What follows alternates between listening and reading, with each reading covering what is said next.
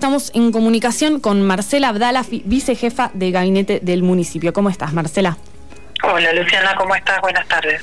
Buenas tardes para vos. Bueno, em, en, este en este día donde donde arranca eh, esta nueva etapa, ¿no? De la de la pelea contra el coronavirus, ¿cómo la están viviendo desde desde adentro ahí en el municipio? Bueno, eh, ocupándonos eh, del tema. Creemos que, que a partir de, los casos, de, la duplicación de casos que hemos tenido en los últimos días, eh, tenemos que volver a hacer acuerdos con la comunidad y esos acuerdos se tratan de básicamente de no reunirnos socialmente, que es lo que nos está trayendo eh, todos estos problemas. ¿no? los números indican que la gente se está contagiando en las reuniones sociales privadas de gran cantidad de personas o de varias personas y estos contagios los están llevando a la actividad eh, laboral o, digamos de actividades propias este, de las personas. Sí, eh, bueno, eso es lo que vienen remarcando eh, distintos gobernantes, no, no solamente acá, ¿no? Porque, bueno, más temprano repasamos también la información que se dio desde el gobierno nacional, exactamente. Pero bueno, en cuanto a la cuestión de, de los de las actividades este, comerciales, ¿no? Bueno, eh, mucha de la gente que nos está escuchando también, eh, bueno, tiene o trabaja en, algún comercio no esencial y hay preocupación en torno a, que se pueda eh, restringir nuevamente la, actividad de ellos, ¿no? O sea, no, no hay por el momento previsiones de poder cerrar comercios que ya estaban abiertos hace poquito. Eh, bueno, la verdad es que, digamos, esto es un, es un día a día y hay que ir analizando lo que va sucediendo. Eh, nosotros entre jueves y viernes tuvimos las reuniones correspondientes, las que solemos tener semanalmente con el Ministerio de Salud de la provincia y con la gente del Hospital de Epidemiología y de la dirección del Hospital de Bariloche y analizamos lo que va pasando y vamos tomando las medidas correspondientes eh, estuvo, digamos, dentro de las posibilidades volver para atrás, como han hecho muchas ciudades, eh, pero nosotros entendemos que tenemos que lograr un equilibrio entre la economía y la salud, que por supuesto siempre siempre va a primar la, la salud de la población sobre lo económico, pero lo cierto es que no desconocemos y no somos ajenos al problema, digamos, económico que genera esto para, para nuestra comunidad, con lo cual este esquema nos permite seguir funcionando eh, durante el día, seguir realizando las actividades eh, tanto económicas, laborales, eh, como así también la,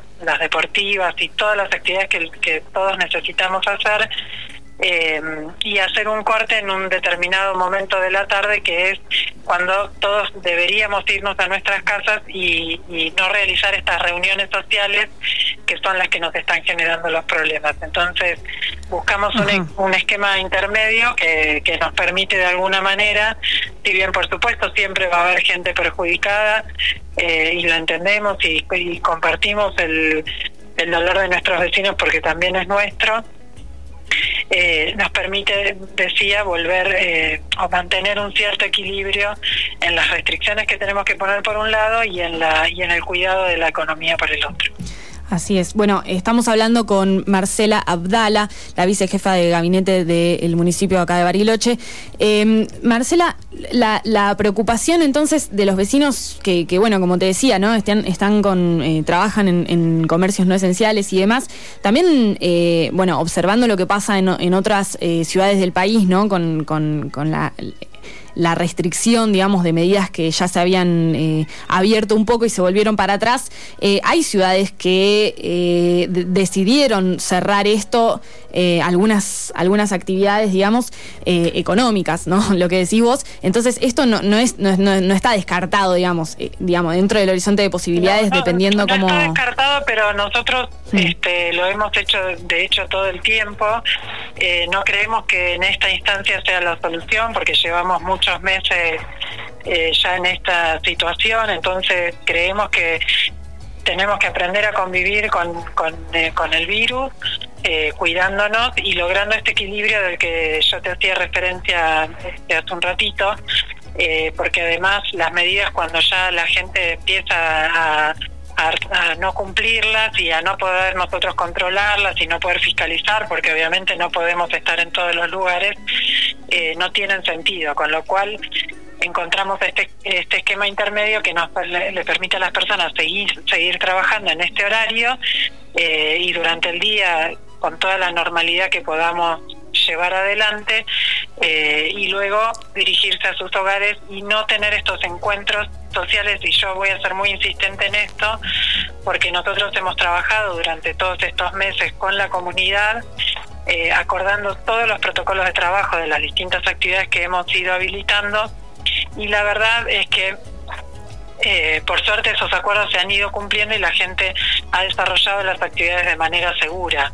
Entonces no está ahí el problema, sino eh, en los encuentros privados donde que es el momento que también lo entendemos por supuesto acá no se trata de juzgar a nadie ni de ni de señalar a nadie con el dedo también lo entendemos pero tenemos que volver a hacer un acuerdo como comunidad con esto que nos está pasando eh, que seguir trabajando y que seguir trabajando. Entonces si nosotros nos podemos cuidar, si podemos no juntarnos con 10 amigos, si podemos mantener la distancia, utilizar el barbijo, lavarnos las manos y todos estos cuidados que aprendimos tanto durante todos estos meses, eh, vamos a poder seguir sosteniendo las aperturas que, venimos realizando.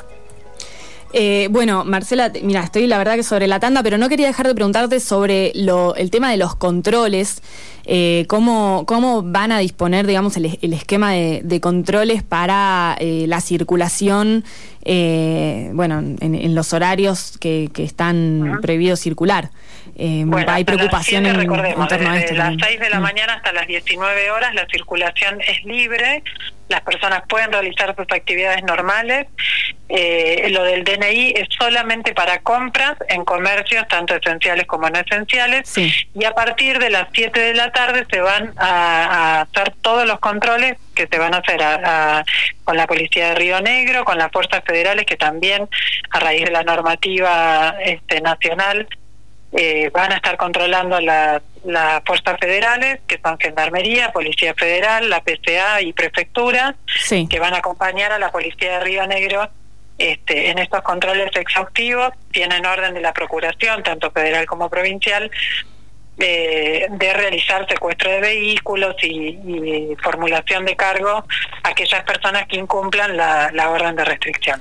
Así que eh, la, la, la, orden es eh, la eh, perdón, el secuestro de los vehículos y, eh, bueno, en, el y la formulación de, cargo, es decir, la inicio de... una causa penal, federal o provincial, según la fuerza que, que, lleve adelante, digamos, el operativo, eh, con lo cual, digamos, el mensaje es claro, me parece que, que todos nos tenemos que poner de acuerdo que, que hay que hacer un nuevo un nuevo pacto, que nos tenemos que cuidar, que tenemos que cumplir las reglas, porque la verdad que lo que las reglas, digamos, tienen que ver justamente con lo que tenemos que evitar, así que cuanto más respetemos y cuanto más cumplamos eh, las reglas que venimos acordando y que nos viene sugiriendo el Ministerio de Salud de la provincia, antes vamos a poder salir de esta situación. Recordemos además que esta, estas medidas son empiezan a regir hoy hasta el 16 de agosto inclusive. Bueno, vamos a ver qué sucede entonces el, el 16 de agosto, ¿no? Esperemos que pueda, eh, bueno, tener un efecto positivo y, salir adelante. Esperemos que sí y a cuidarse. Bueno, muchas gracias por la comunicación. No, por favor, hasta luego. Buenas tardes.